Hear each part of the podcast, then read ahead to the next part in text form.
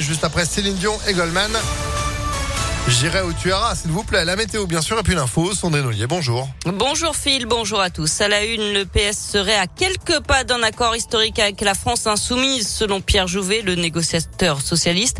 Il resterait encore quelques réglages. Le PS pourrait ainsi rejoindre la France insoumise, Génération et les écologistes dans la nouvelle Union populaire écologie et sociale pour les prochaines élections législatives des 12 et 19 juin. Les discussions doivent aussi continuer aujourd'hui avec le Parti communiste.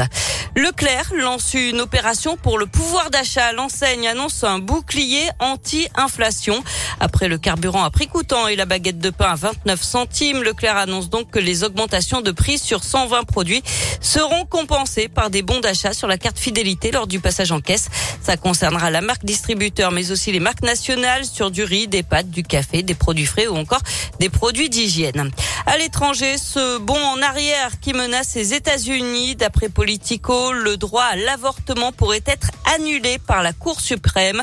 Le journal s'appuie sur une fuite inédite de documents, notamment un avant-projet de loi majoritaire, mais qui peut être encore négocié jusqu'à fin juin. Si cette disposition est adoptée, les États-Unis retrouveraient leur situation d'avant 1973, où chaque État était libre de décider ou non de légaliser l'avortement. Plusieurs États du Sud et du centre conservateurs et religieux pourraient abandonner l'IVG. La ville ukrainienne d'Odessa, nouveau prise pour cible par des frappes russes. D'après le président Zelensky, c'est un dortoir qui aurait été touché. Un adolescent de 15 ans aurait été tué.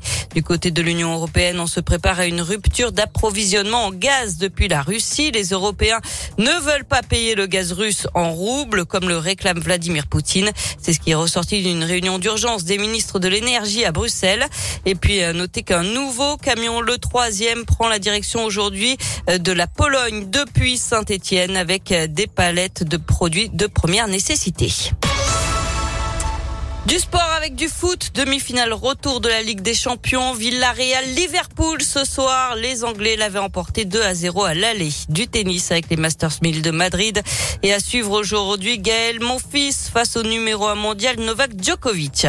Enfin, Sylvie Vartan va sortir un CD spécial pour l'Ukraine. On y retrouvera notamment la chanson Odessa, interprétée pour la première fois en 1998 par la chanteuse âgée aujourd'hui de 77 ans.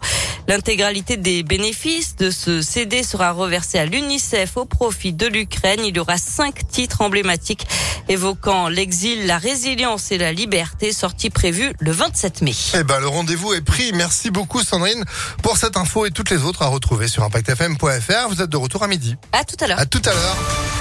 11h03.